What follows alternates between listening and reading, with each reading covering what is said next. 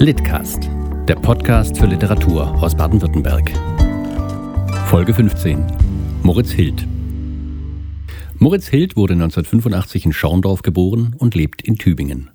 Nach einem Studium der Philosophie und amerikanischen Literatur und einer anschließenden Promotion in Philosophie arbeitet er als freier Schriftsteller und Dozent in der Jugend- und Erwachsenenbildung. Seine ersten beiden Romane, Nach der Parade und Alles, standen auf der Shortlist für den Thaddeus-Troll-Preis. Für Litcast liest Moritz Hild aus seinem in New Orleans spielenden Debütroman Nach der Parade, in dem er von einem Lebensentwurf erzählt, der vor der Kulisse des Karnevals in große Gefahr gerät. Schönen guten Tag, mein Name ist Moritz Hild und ich freue mich sehr, Ihnen heute eine kleine Passage aus meinem Roman Nach der Parade vorzulesen. Nach der Parade ist 2019 im Berliner Verlag Duo Tincta erschienen und erzählt die Geschichte von Frank Baumann. Der ist 42 Jahre alt und äh, ist sich sicher, das große Los gezogen zu haben, als er seine Frau zu einem einjährigen Forschungsaufenthalt nach New Orleans begleitet, in die USA. Seine Frau ist Professorin und hat diesen Forschungsaufenthalt an Land gezogen und er darf sie begleiten als mitreisende Ehegatte und er denkt sich, das ist ganz hervorragend.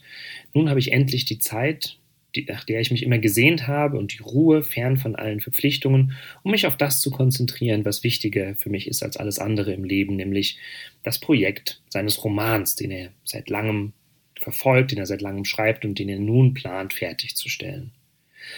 Nach der Parade spielt an drei Tagen die auf den Höhepunkt des Karnevals in New Orleans, den Mardi Gras, zulaufen. Und im Verlauf dieser drei Tage fliegt Frank Baumann so ziemlich sein gesamtes Leben um die Ohren. Das braucht uns für den Moment aber auch nicht weiter zu interessieren, denn die Passage, die ich vorlesen möchte, äh, spielt äh, zu einem Zeitpunkt, wo alles noch ganz gut ausschaut. Frank Baumann ist mit seiner Frau Eva in den Sumpf gereist, also die Landschaft um New Orleans herum, äh, wo ihn Eric, das ist ein Kollege von Eva an der, von der dortigen Universität, den Sumpf ein bisschen näher bringen möchte. Diese fremde Landschaft, die für Baumann sehr faszinierend ist. Und äh, so befinden sie sich also gewissermaßen auf einem kleinen touristischen Trip, als plötzlich etwas Unerwartetes passiert.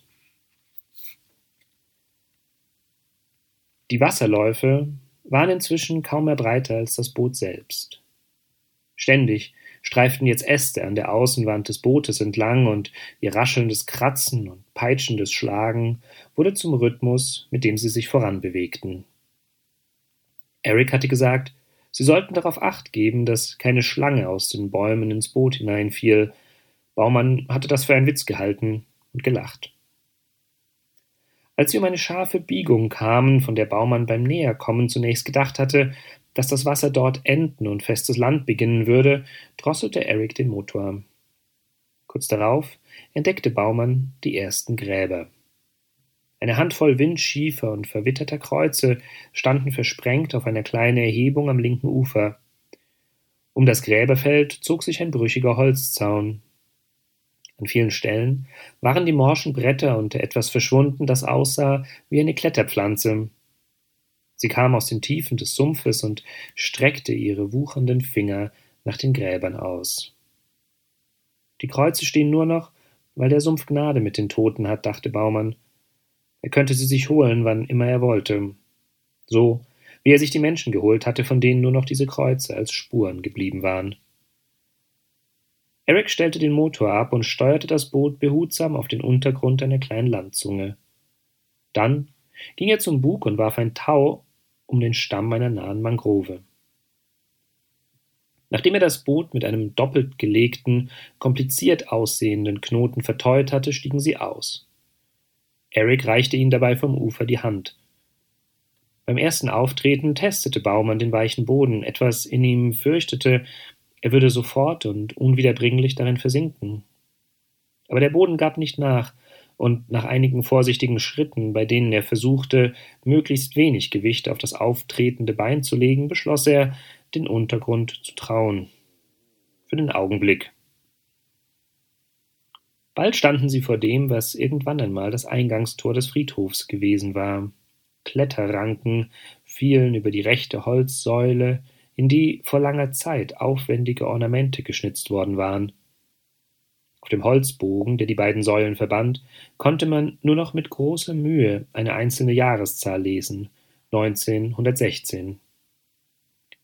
Eva ging in die Hocke und fotografierte einige Details der Schnitzarbeiten, die unter den zungenförmigen Blättern hervorschienen.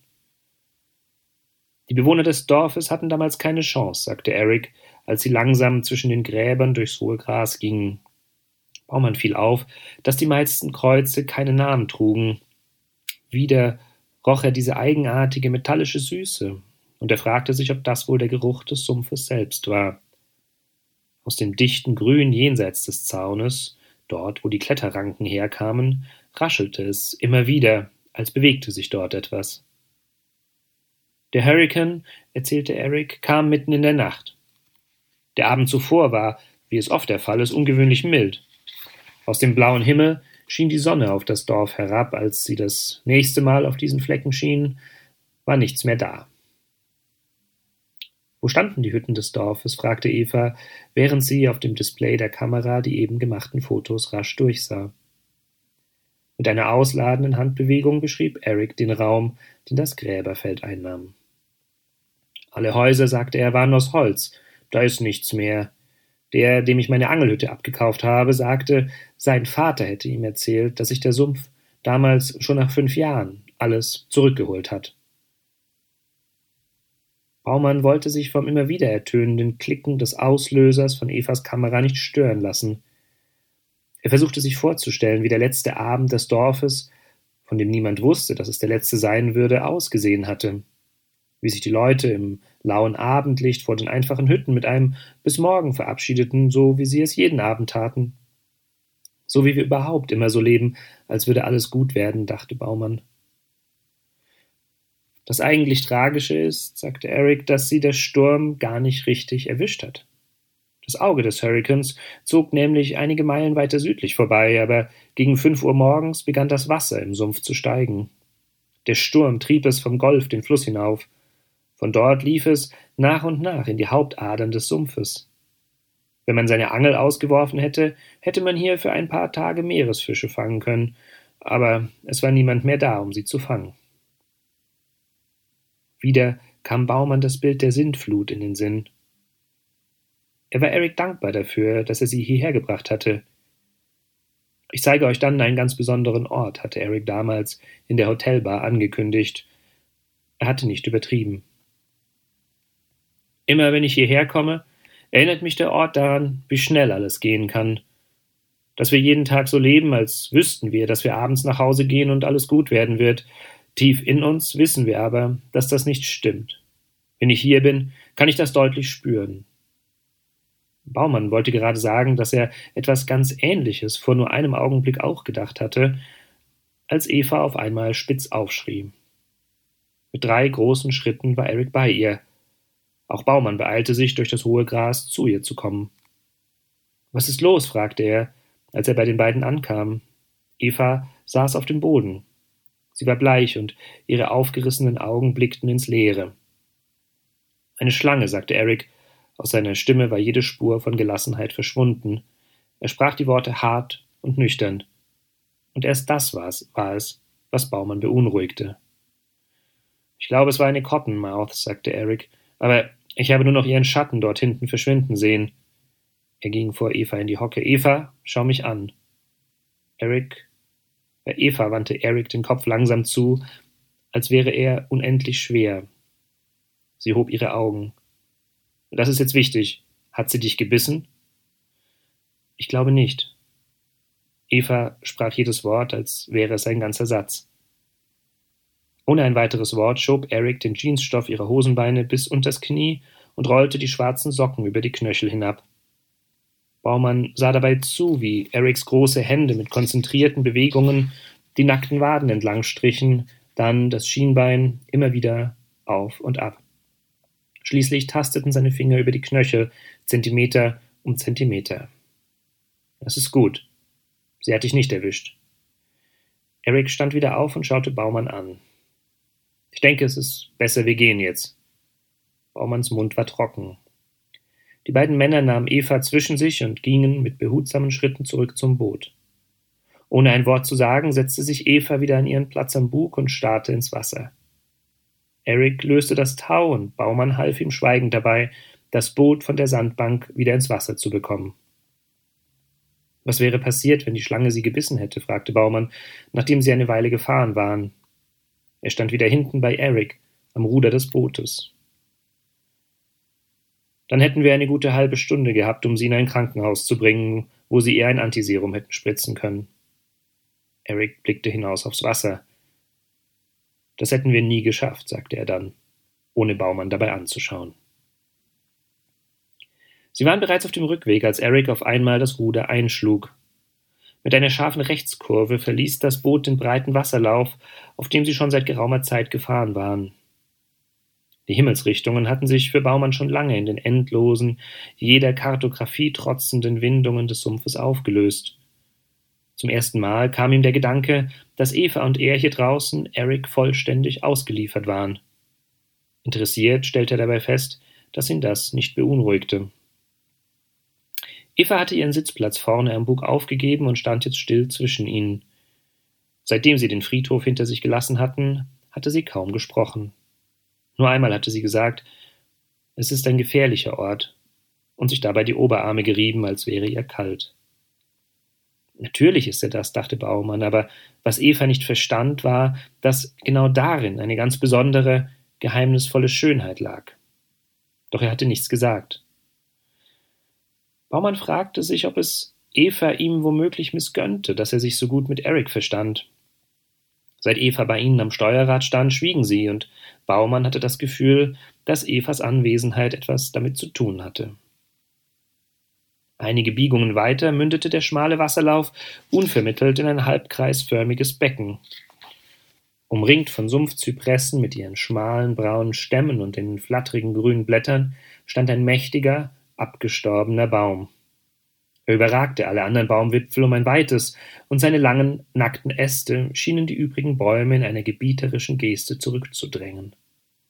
Das knorrige, in sich gewundene grauweiße Holz war über und über mit spanischem Moos behangen, dessen Stränge wie eine bizarre Dekoration den Baum noch toter wirken ließen. Das ist der weiße Baum, sagte Eric und schaltete den Motor ab. Ein geheimer Treffpunkt weit draußen im Sumpf, den nur wenige kennen. Und wer hat sich hier getroffen? fragte Eva. Sie klang müde und nicht sonderlich interessiert. Schmuggler, Leute, die für die richtige Summe eine ganze Menge taten. Ich weiß, dass sie während der Prohibition hier Moonshine umgeschlagen haben, schwarz gebrannten Whisky. Baumann spürte ein Prickeln oberhalb seiner Lendenwirbel. Er stellte sich vor, um wie viel bedrohlicher und zugleich mächtiger der Baum wirken musste, wenn man bei Nacht herkam. Nur der Schein von Fackeln, die an den toten Ästen leckten. Eva nahm die Kamera, die seit dem Friedhof über ihrer Schulter hing, und machte ein paar Aufnahmen. Sie blieb dabei an ihrem Platz stehen, ging nicht einmal in die Hocke. Der Auslöser klickte. Niemand sagte etwas. Dann war auch der Auslöser wieder still.